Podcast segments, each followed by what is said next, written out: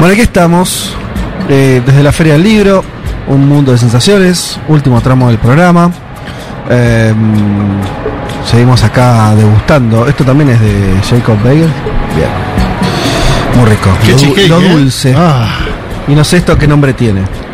es Pero está muy bien. No sé algo, cómo algo se con- llama. una masa con chocolate. Una digamos. especie de rol con chocolate. Eh, bueno, nos queda hablar, hablo, estamos eh, mientras se sigue acercando gente, a la cual saludamos, invitamos a quedarse. Eh, vamos a hablar en este último bloque sobre justamente literatura latinoamericana. Exacto. Eh, ¿Por dónde querés arrancar, Male? Bueno, vamos a empezar esta columna de Mundo Expandido el día de la fecha, hablando de literatura justamente con la excusa de estar en, la Feria del Libro. Eh, y me parece que, bueno, quería traer específicamente literatura latinoamericana porque me parece que a veces necesitamos cierta guía para entender un poco qué autores están produciendo obras interesantes hoy. Eh, mencionaba al principio del programa que muchas veces eh, accedemos a libros actuales de escritores o escritoras latinoamericanos a partir de editoriales españolas, como que damos toda la vuelta, ¿no? En vez de que haya editoriales argentinas publicando a países de la región, llegamos una vez que ya España los descubrió, los publicó y nos lo importa. Muchas veces llegan incluso libros Claro. caros e importados de autores chilenos. Eh, uno de los casos más emblemáticos de esto fue el de Bolaño, que lo empezamos a leer masivamente cuando lo publicó Anagrama, pero Bolaño ya tenía bastante obra anterior que acá Argentina no, no había llegado. Y bueno, me parece que de un tiempo a esta parte fue cambiando un poco el panorama, hay más cantidad de editoriales en Argentina, en México, en Colombia, más editoriales independientes y también se consolidaron ciertos festivales en los cuales los escritores empezaron a conocerse entre sí, a trabar relación. Hay un festival muy importante que se hace en Colombia y en México que se llama eh, Hey Festival. El FILBA acá, eso fue permitiendo que conozcamos más de cerca las narrativas de, de países latinoamericanos. Me estoy refiriendo a la, a la literatura latinoamericana contemporánea, ¿no? Porque si hablamos del momento del boom, de la década del 60, Sí, claro. Ahí por supuesto que era muy masivo, pero muy eh, atomizada la edición por los grandes grupos editoriales. ¿no? Ahora que las editoriales independientes son las que más apuestan por las nuevas voces, a veces hace falta un poco de guía. Así que hoy traje eh, algunos ejemplos de, escritores y escritoras latinoamericanos que están produciendo hoy por hoy muy buenas, muy buenas cosas. eh, y la idea es para hacer un recorte, porque por supuesto esto es vastísimo, eh, que sean libros que de algún modo eh, se asocian a la historia sociocultural de sus países. Eh, así que voy a empezar, me, me da gracia porque uno de ustedes habló de Colombia, otro habló de Chile, yo traje a un Sí. colombiano, traje una chilena, también traje una escritora peruana. Voy a empezar por Juan Cárdenas, que tal vez les, les le suene de nombre. Él es un autor colombiano que nació en el 78 y tiene la particularidad de no ser ni de Bogotá ni de Medellín. Es de una, una ciudad que se llama Popayán, al sur de Colombia, más cerca de, Ecuador, digamos. Eh, es traductor, es crítico de arte y es un, un gran narrador. Fue publicado en España, de hecho yo los primeros libros que leí de Cárdenas son de Editorial Periférica, que es una española, pero los últimos tres libros de él los publicó en Argentina Sigilo y están disponibles acá en la feria si los quieren buscar. Eh, me interesa recomendarles la última novela de Juan Cárdenas que se llama Peregrino Transparente y que es muy curiosa porque toma un hecho del siglo XIX, o sea, eh, se va hasta el momento de la conquista, cuando todavía Colombia no se llamaba Colombia, sino que se llamaba Nueva Granada, y sitúa la novela en ese momento, ¿no? Y es muy curioso lo que hace, porque empieza con hechos completamente históricos, bien documentados, de, de una comisión coreográfica que tenía la tarea real, todo esto fue real, de recorrer la selva y el territorio de Colombia describiendo la flora, la fauna, el arte regional. Eh, una comisión formada por muchos europeos que después iban a Europa y mostraban lo que había en América, ¿no? Eh, y entonces él lo que hace es toma ese documento real, toma eh, algunos personajes de esa comisión, como por ejemplo el pintor Henry Price, y a partir de, ese hecho empieza a imaginarse cómo era y a contarnos esa expedición. Entonces se convierte en, una especie de novela de aventuras por el territorio de la selva colombiana y, y con este pintor que se va encontrando con otros pintores indígenas muy curiosos y empieza a flashear con ellos. Eh, es muy buena la novela porque lo que nos genera es justamente una desestabilización. Decimos, esto es real y esto ya no. ¿Hasta dónde esto es real? Yo, por ejemplo, el personaje de Henry Price lo googleé a ver si existía y me di cuenta que sí y miré sus cuadros. Pero después aparece un pintor indígena que se llama Pandiguando y no. lo googleé y ya no era cierto, ya no existía, ya era una invención eh, de Cárdenas. Así que me, me parece muy bueno lo que se genera en la novela porque hay muchos niveles justamente de sentido. Es la, literatura de Juan Cárdenas tiene eso eh, en general, que es como que es una literatura en la, que no te podés distraer. Está pasando mucho en lo que te dice, pero también es muy reveladora del potencial de la imaginación y de todo lo que está en el en el fondo. Es una novela que está situada en el siglo XIX, pero que nos está hablando mucho también de- del, del siglo XXI también y de cómo se da ese tráfico entre lo que Europa ve en América, América tiene y Europa desea. Eh, se las recomiendo un montón, la verdad, Peregrino Transparente. Eh, es un tipo de lectura desafiante, ¿no? Es una novela de aventura, pero desafía a los, a los lectores por cosas de su estructura que, que no, no hace falta que las revele para no spoilear. Perfecto. Eso en cuanto a, a Colombia. En cuanto a Perú, traje un libro de una escritora muy buena que se llama Gabriela Wiener, o sea, tiene un apellido ale- eh, alemán, austríaco en verdad. Eh, y ella, Gabriela, era más conocida por La Crónica, es una gran periodista narrativa y este es, digamos, su primer acercamiento a, a una novela que igual está en primera persona. Eh, lo que hay que decir es que ella vive en España hace mucho tiempo y es una persona de rasgos indígenas, racializada, feminista, lesbiana, activista. Digo todo esto porque es importante también en la novela tenerlo presente y tiene un gran humor ella. Y lo que hace en este libro, que se llama Huaco Retrato, es justamente eh, hablar de la figura de un antepasado suyo, eh, el señor Wiener, que era un vienés, que llega a Perú y saquea eh, muchos de los tesoros arqueológicos de- del Perú, que son estos huacos, que son, muestro porque estamos en radio, Sí. pero hay también gente acá en el stand, son estas, como estas reproducciones de cabezas de, de rasgos indígenas, que es- era un tesoro patrimonial muy importante de Perú, y este tipo se roba, o sea, en expediciones, 4.000 huacos y los lleva a, a Europa, ¿no? Y esta mujer actual, feminista, racializada, dice, ¿cómo puede ser que mi antepasado sea este ladrón? Tiene toda una revelación yendo a- en París al museo donde está la Ah, colección. Wiener, eh, donde está todo lo que este tipo se, se robó.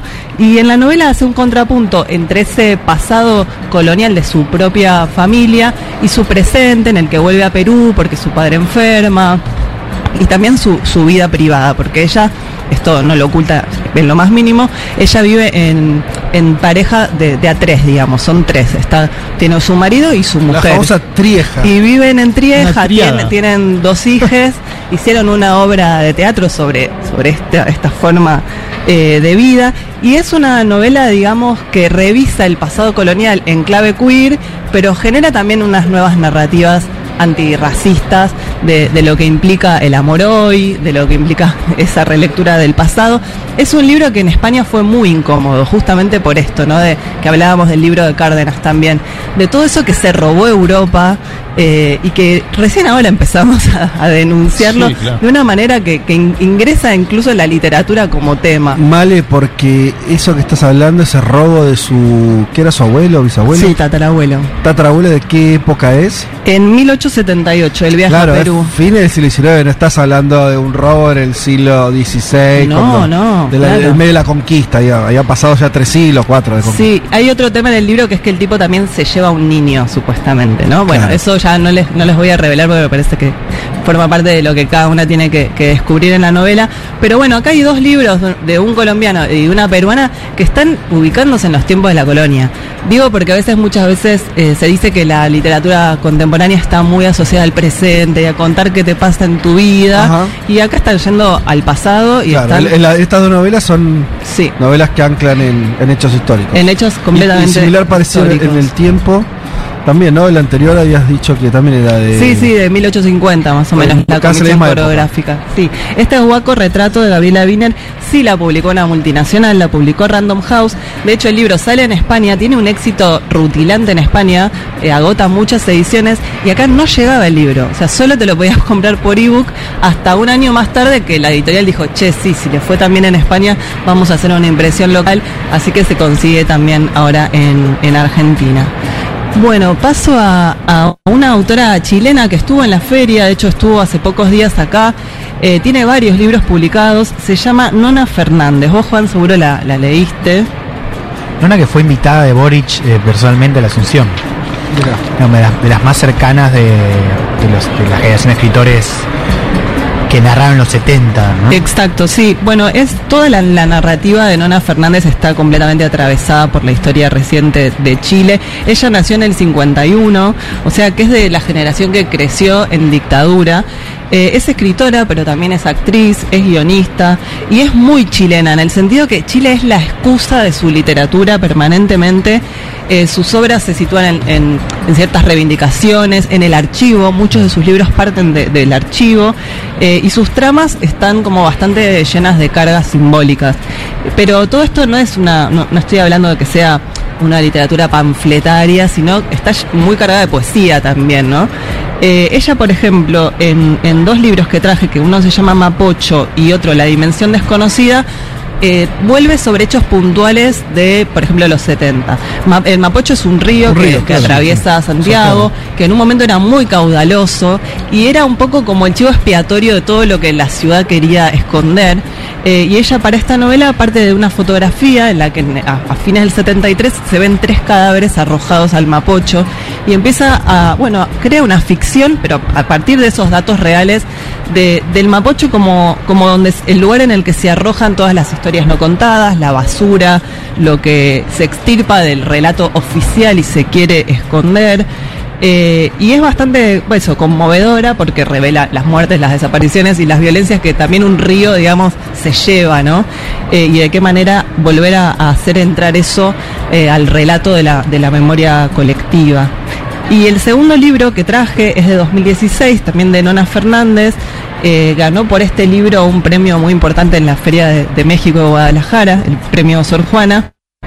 Es una novela bastante híbrida. Se llama La Dimensión Desconocida y también parte de un hecho histórico muy flashero, que es eh, que en 1984 un tipo del Servicio de Inteligencia de Pinochet, un asesino, torturador, se arrepiente, entre comillas, y decide dar testimonio crímenes del- a los que he formado parte. Entonces eh, aparece en la revista Cauce, que era una revista de oposición, y la busca una periodista puntual llamada Mónica González y le da una entrevista muy larga, que de hecho está la entrevista entera en internet, contándole todo. Y la novela, aparte de ese relato, con nombre y apellido, digo, todo esto no está tan ficcionalizada la premisa, después lo que ella hace sí, eh, se pregunta un poco qué hacer ante estos relatos. Ese, ese tipo, ¿es un héroe por haber dado datos que después nadie más dio? ¿O es un villano justamente por ese pasado? Es como genera esa incomodidad sobre la historia eh, de una manera bastante interesante a nivel narrativo, porque aparte ese tipo después, a partir de esa periodista, logró escaparse y hoy por ahí no se sabe dónde está, ¿no? Como lo ampararon en algún punto. Eh, así que bueno, me parece que esta también es una novela curiosa sobre el pasado reciente. Nona es una interlocutora de, de Boric. Estuvo en la feria, eh, leyó, fue muy conmovedor lo que hizo. eh, hizo una charla magistral sobre el Palacio de la Moneda. Entonces mostró Ah, una, una imagen de uno de los bombardeos, o sea, en septiembre del 73, y empezó a hablar de cómo ella tenía casi la misma edad de esa foto. Y, bueno, fue hizo como una especie de performance, porque al ser actriz también tenía una cosa escénica muy impactante a la hora de, contar cómo eso fue habitando la memoria popular y la llenó de espectros, ¿no? ¿Dó- ¿Dónde están todavía esos espectros? Bueno, están muy, muy vivos al parecer en la ultraderecha, ¿no? Como contaba recién, recién Juan. Yo les recomiendo mucho a Nona Fernández, tiene muchos libros publicados acá, algunos en Random House, tiene tres en Eterna Cadencia y tiene dos en una editorial chilena que se llama Alquimia, que se consigue en librerías argentinas también. Que está acá también. Está acá en un stand de, Sí. eh, de Big Sur Así que me parece que esta es una que tenemos muy a mano, digo, es alguien que vino varias veces y que, y que podemos leer. Bueno, iba a traer un- una escritora mexicana también, pero me voy a dejar México por una columna porque la verdad que hay bastante para decir la, de la literatura mexicana en relación con la realidad mexicana. Así que dije, o sea, dije, bueno, venimos de una semana en la que Argentina, un escritor argentino ganó un premio Pulitzer, que es curioso lo que sucedió. A ver cómo es eso. Y dije, bueno, lo voy a traer un poco para, para que lo discutamos. Eh, digamos, lo ganó un escritor argentino que se llama Hernán Díaz por una novela que se llama Fortuna, eh, que él la escribe en inglés. En inglés se llama Trust y es una novela que no se sitúa en el presente. O sea, justamente para mencionar a qué hecho se refiere, no se refiere a ningún hecho argentino, lo lamento. Justamente gana un premio norteamericano porque habla de la década del 20 y uno de sus hechos centrales es el crack del 29. Es una novela sobre el capital financiero, no sobre el dinero. De hecho, yo lo entrevisté a Hernán Díaz y él me decía, no encontré novelas sobre el dinero, yo encontraba novelas sobre la vida de los ricos, la vida de los aristocráticos. Entonces yo quise escribir una novela sobre el capital financiero y el dinero en la sociedad norteamericana. Eh, es muy buena la novela, realmente. eh, pero nos llega traducida, nos llega traducida por anagrama, traducida por un español, no por un argentino, pero igual no suena española la novela. Eh, y me parece muy interesante porque él es un argentino que creció en Suecia, que estudió en la UBA, se recibió la carrera de letras, hizo un máster en Londres y vive en Estados Unidos hace 25 años. Cuando él saca este libro, eh, Obama lo pone por las nubes, dice esta es la novela del año. Ah, mira. Kate Winslet compra los derechos para HBO para protagonizar la miniserie del libro y ahora gana el Pulitzer. O sea, Le fue bien al flaco. la verdad que sí, le fue muy bien, pero justamente por ser alguien que está hablando de, unos hechos históricos que no tienen nada que ver con nuestro país. Me interesaba traer un ejemplo, un contraejemplo, digamos. Eh, yo siento en algún punto que él escribió la gran novela norteamericana sobre el dinero siendo un argentino, ¿no? No, y con un nombre y apellido que es el futbolista, Hernán Díaz. Hernán Díaz, Pobre, sí. la- le hacen cada chiste con, con eso, im- imagínate. Pero es muy lo banco muerte. Se escribió todo eso en inglés, pero se llama Hernán Díaz. el Hernán pibe. Díaz, y vos lo escuchás y habla en rioplatense, ¿no Sí. es que... Pero em, cursó la facultad de causa y se fue. Sí, sí, filo, ¿no? sí. Filo, en Puan. Sí, sí, se fue, cursó en Puan, fue profesor, llegó a ser profesor en Puan y después hizo un máster en, en Londres. Y recién ahí se y fue. recién ahí se fue, hace 25 años igual que vive en Estados Claro, que Unidos. tiene 60 más o menos. No, tiene 50 49. Es del, es del, ¿no te dan las cuentas? Y, Se fue no. muy joven, sí, sí, se fue. Bueno, sí. Debe haber hecho se en- O a sea, los a 25 diferencia, años de a diferencia de todos los estudiantes de letras, habrá hecho la carrera en 5 En años. cinco años, Cosa que no debe haber antecedentes soy de históricos. letras y no- nunca Por me eso, no hay antecedentes históricos. Hernán Díaz, lo- hay que buscar el, el fichero de filosofía Claro. y letras. Yo creo que no militó en el centro de estudiantes de No, ¿no? no. Pero, y no solo eso, no sé qué hizo, eh, porque hay poca gente que la termine rápido. Sí, no, para, no sé, para que por ahí los con números, de estudio. la tiene que haber terminado a los 25, 22, 23. Bueno, Sí. inteligente parece, Hernán. Bien. Es muy inteligente. Su novela yo la recomiendo mucho. Eh, tiene algo muy curioso que. No, vos sabés, que- vos decías si me hacía, se hacía ruido, no, no sé. A mí, eh, toda la, por lo que contaste, me estoy enterando recién de la existencia de, de Hernán Díaz y esta novela. Con los tres datos que nos contaste, a mí me hace, me, me parece como esa gente que, que va y que conquista un espacio que a priori no era para él, ¿viste? No, en general no, no me, digo, no me genera ningún ruido. Eh, me parece lógico que la escriba en el idioma si hace 25 años que Sí, vive ahí, qué sé yo. Sí. Bueno, Eh, el- ¿sabes qué? Digo, me, me cuesta, pero esto no es algo de a favor o en contra. Me resulta más eh, cercano pensar esa experiencia y a mí es lo que siempre me cuesta, no lo critico, me cuesta entenderlo y hay tal vez más ejemplos de artistas, sean escritores o músicos que pueden desarrollar. Mirá el ejemplo que te voy a poner, Atahualpa. Yupanqui. Mm. Gente que puede durante 30 años hacer vidalas en París. ¿Viste? O sea, no, no termino de entender que como esa como no absorción del ambiente, no como una cosa que por escritores a veces también pasa, ¿no? Gente que sigue escribiendo Sí. en castellano y viven hace 30 años en, no sé, este, en Berlín. Francia, muy difícil escribir Es en tu extraño. lengua, o sea, un tipo que aprende inglés, quizás o sea, inglés de antes, pero digo, es muy difícil escribir en otra lengua, en inglés, siendo argentino, estando, está bien, 20 años, pero mudarte de lengua y, y escribir claro, ficción en esa lengua es muy más allá de la dificultad técnica, Sí, yo lo que digo es, no co- comprendo más que si vos hiciste una vida, hiciste una vida en otro país, los problemas de ese país pasan a ser también los tuyos. Sí, Piensas en eso y, y publiques Sí.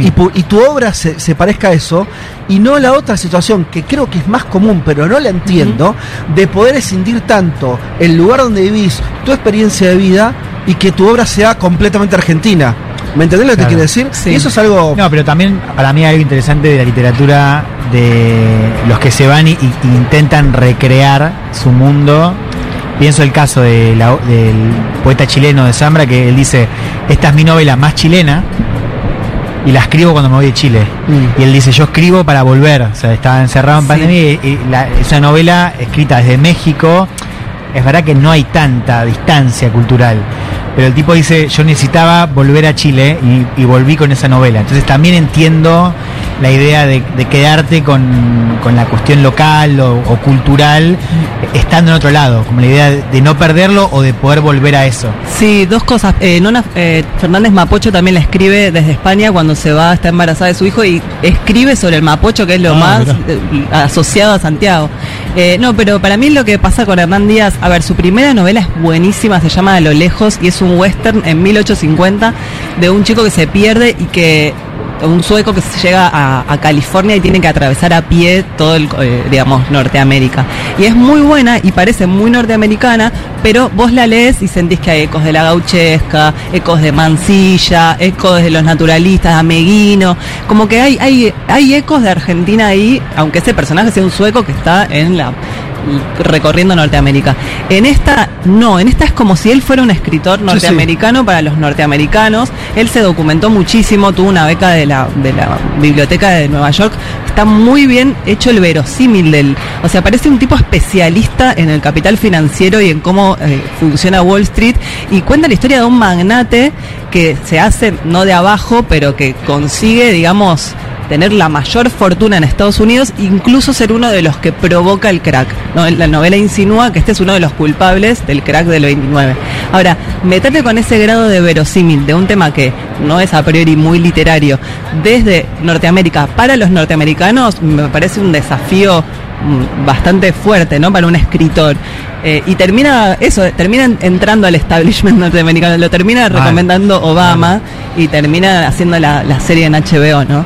Eh, me parecía eso, como el caso de un argentino que se parece más a los norteamericanos que a los, a los narradores argentinos. Está muy bien. ¿Encontraste alguna, para cerrar, alguna, alguna idea, alguna hipótesis de, de este retorno? No- o no sé si se puede hablar así, o solamente son algunos ejemplos que trajiste, de búsqueda, de anclar una novela, por lo tanto una ficción, en un hecho histórico. Digo, esa- ¿Por qué?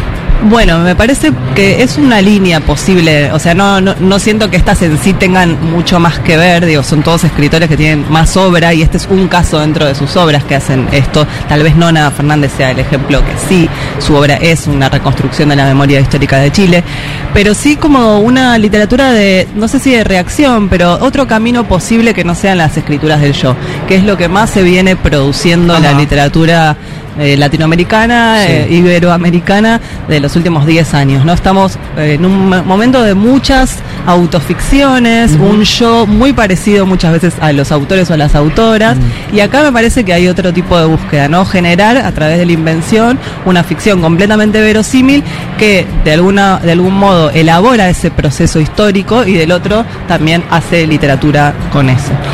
Gracias, Male. De nada, un beso. Un mundo de sensaciones.